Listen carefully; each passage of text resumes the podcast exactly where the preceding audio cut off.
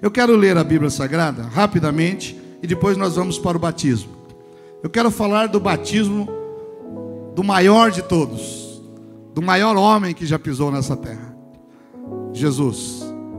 Jesus foi homem e Deus ao mesmo tempo. Ele é Deus. O livro de João diz que o Verbo estava com Deus, o Verbo era Deus e o Verbo se fez carne. Às vezes temos uma dificuldade em entender a Santíssima Trindade, três em um. Eu tenho a minha maneira de explicar isso de uma forma muito simples. Vocês estão olhando aqui para frente, olhem aqui para mim. Vocês estão vendo o pastor Jefferson. Aqui tem três pastor Jefferson.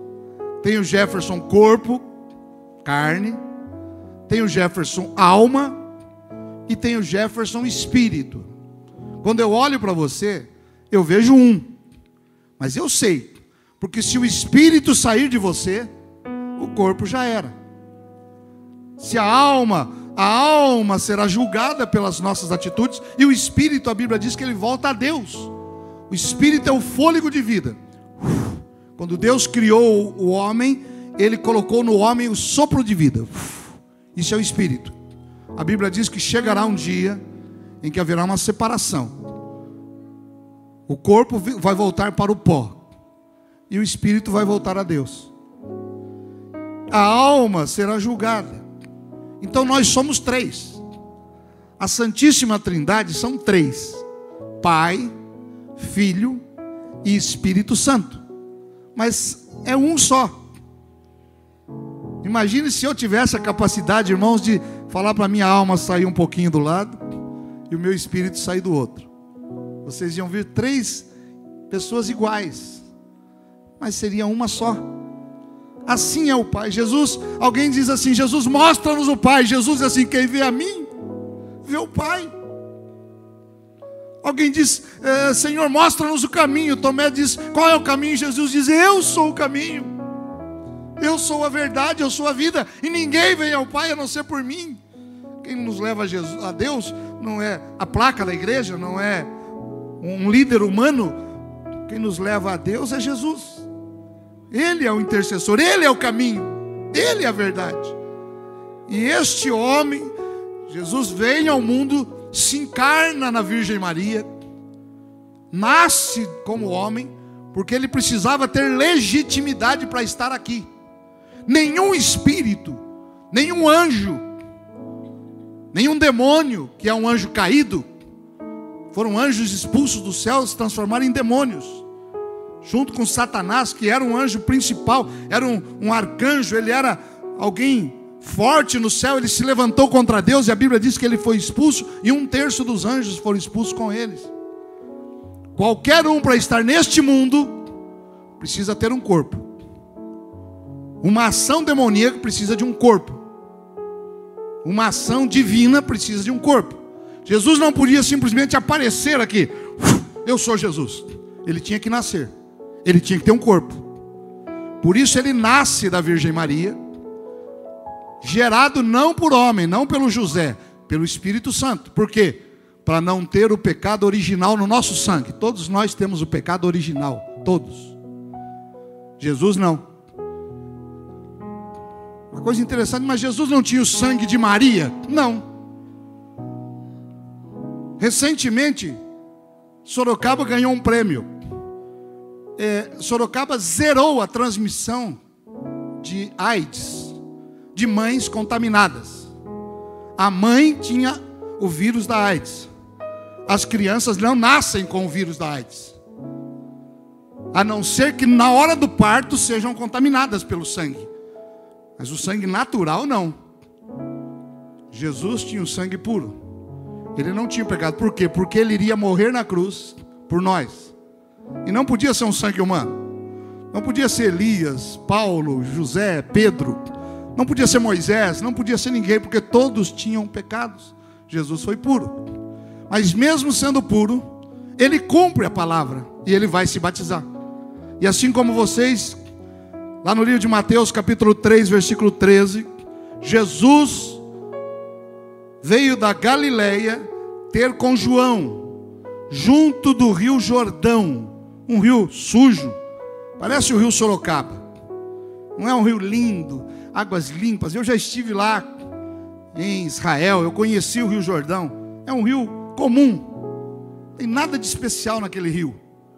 Mas para nós ele é um lugar de referência. Então veio Jesus da Galiléia ter com João junto do Jordão para ser batizado por ele. Quando Jesus entra na fila, João vê. João é primo de Jesus.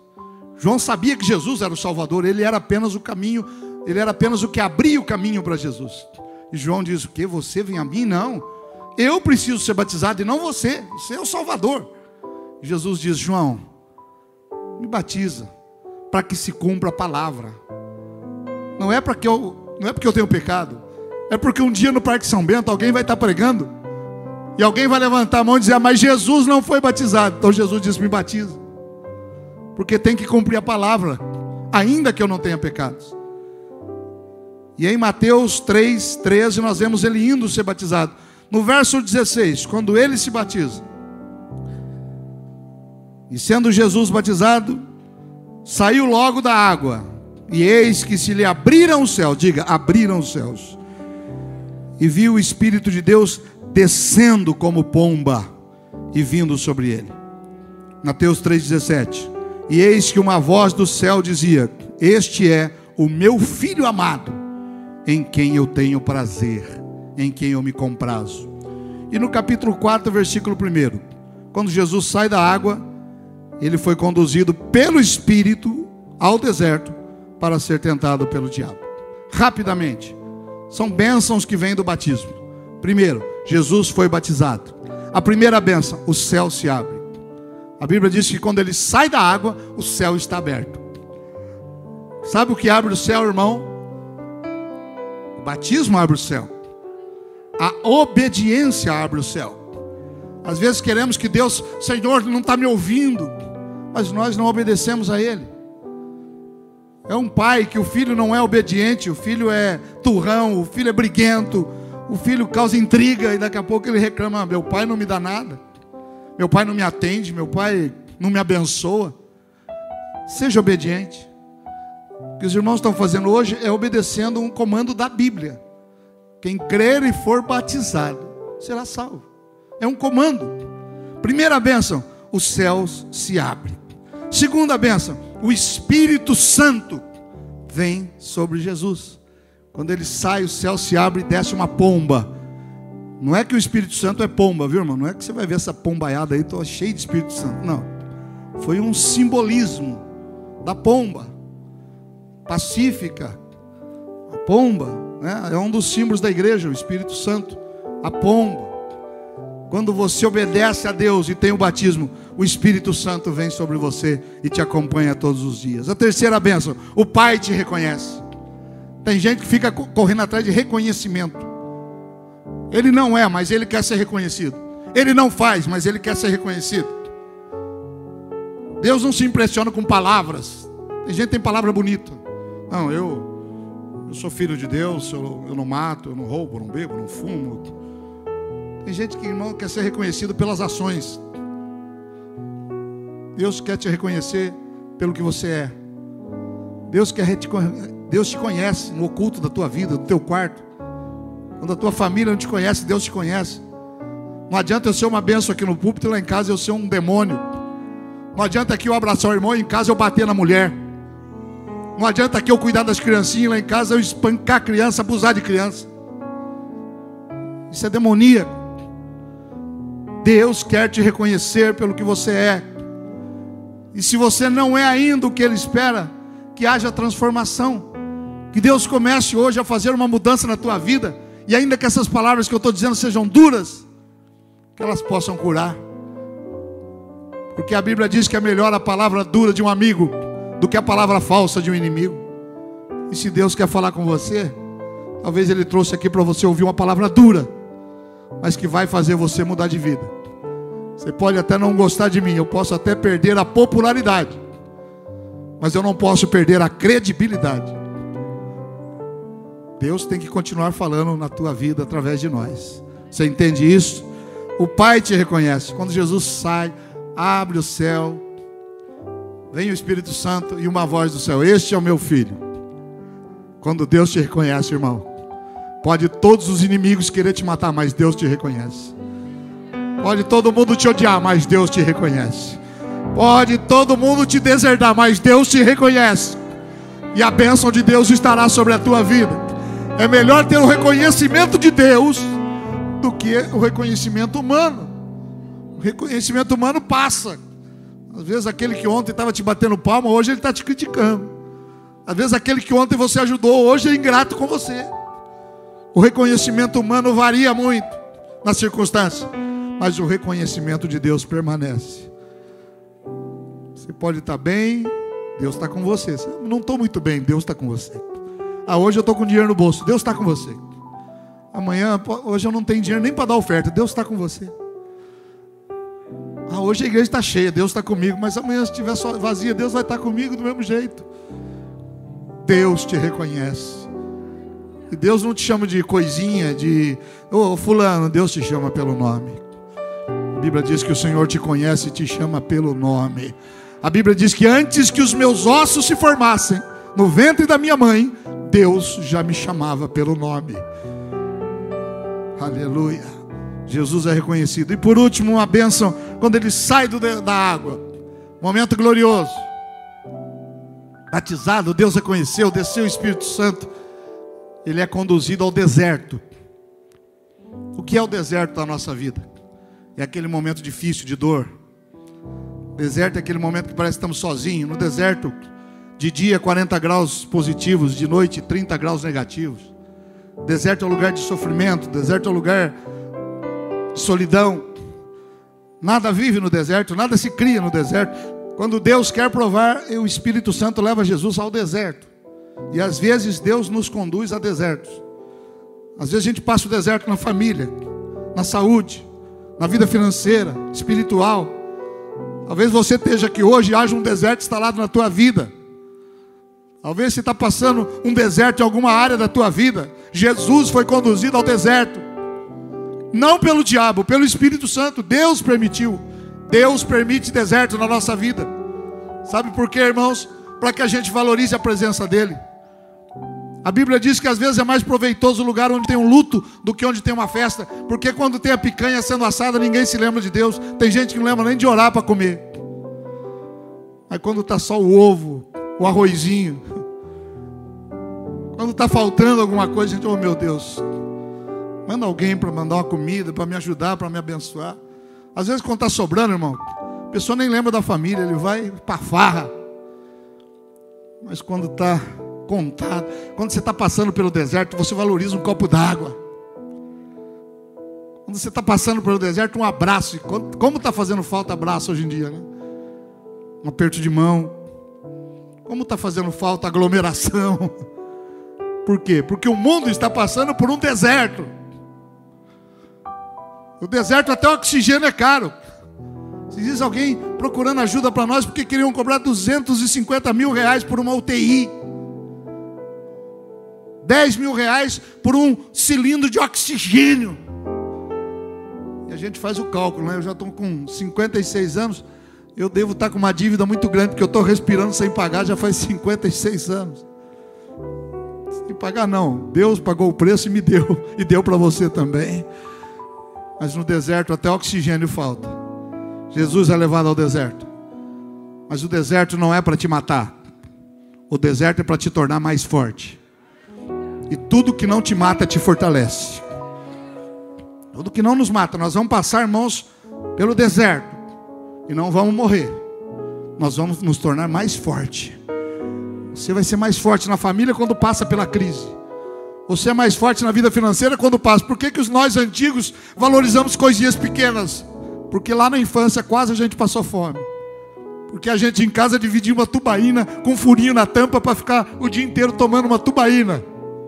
Então hoje, quando a gente vê a criançada tomando, sobrando, está sobrando. A gente já dividia um pãozinho, três, quatro, pequenininho. Minha mãe cortava pequenininho e picava assim, ó, isso aqui. E ela inventava alguma coisa para a gente comer um pedacinho, mas é porque não tinha para todo mundo. Era o deserto. E quando a gente sai do deserto, a gente valoriza. Quando a gente sai do deserto, a gente agradece a Deus. Não é porque a gente é mão, meu pai é mão de vaca, minha mãe não é porque ele já passou pelo deserto. E ele já deixou de comprar coisa para ele para comprar para o filho. Ele já deixou de comprar uma roupa para ele para dar para o filho.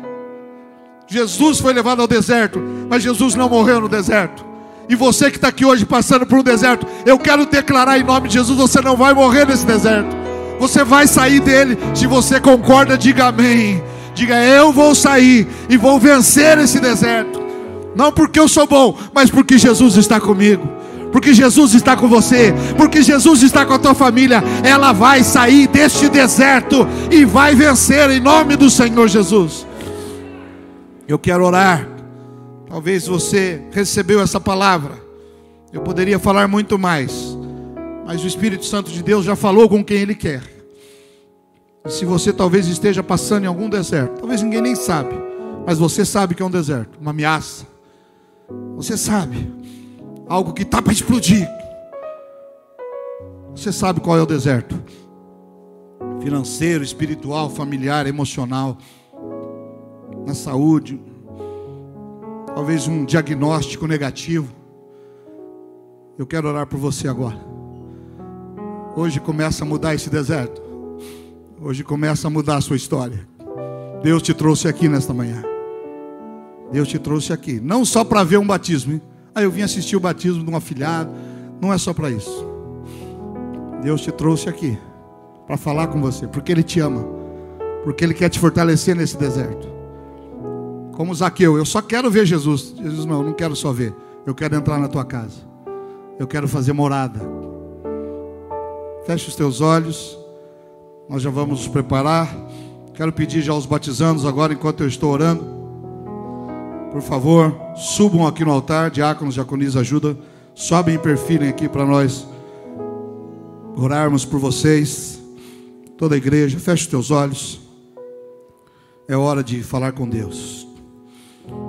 Senhor Pai, Deus querido, Senhor que se batizou no Rio Jordão através das mãos de João Batista, e o Senhor, a Deus, que teve os céus abertos, o Espírito Santo descendo sobre ti como uma pomba, o Senhor, a Deus, que ouviu a voz do Pai dizendo: Este é meu filho amado, o Senhor que foi para o deserto e venceu as provas porque estava debaixo da obediência. Nós estamos orando agora, Pai, por cada família, cada lar, cada filho, cada pai, cada visitante que nesta manhã, Senhor, está conosco, Pai querido, ouvindo a tua palavra, pode ser em casa, onde estiver no trabalho, mas que a tua bênção, Senhor, esteja e permaneça sobre cada um. Ó Deus, que esse deserto comece hoje a ter um entendimento de vitória e nós vamos, ó Deus, passar por ele e sermos mais que vencedores. Abençoa cada um agora, Pai em nome do Senhor Jesus. Visitantes, membros dessa igreja, que todos sejam cheios do teu espírito, cheio, ó Deus, da tua glória. E esse deserto comece a cair hoje. Ainda com os teus olhos fechados, diga assim comigo: Senhor Jesus, que esta palavra permaneça na minha vida, no meu coração e na minha família. Diga, Pai, e os desertos que eu enfrento ou enfrentarei sejam vencidos pela tua força, pela tua presença. Diga, eu não morrerei no deserto. Diga, o deserto não é a minha sepultura. Diga, é a minha escola, para que eu aprenda a te servir melhor, a confiar em ti, a saber que eu dependo de ti. Não é a força do meu braço, mas é, Senhor, a força do teu Espírito Santo que me dará vitória no deserto. Em nome de Jesus. Amém. Uma salva de palmas para Jesus.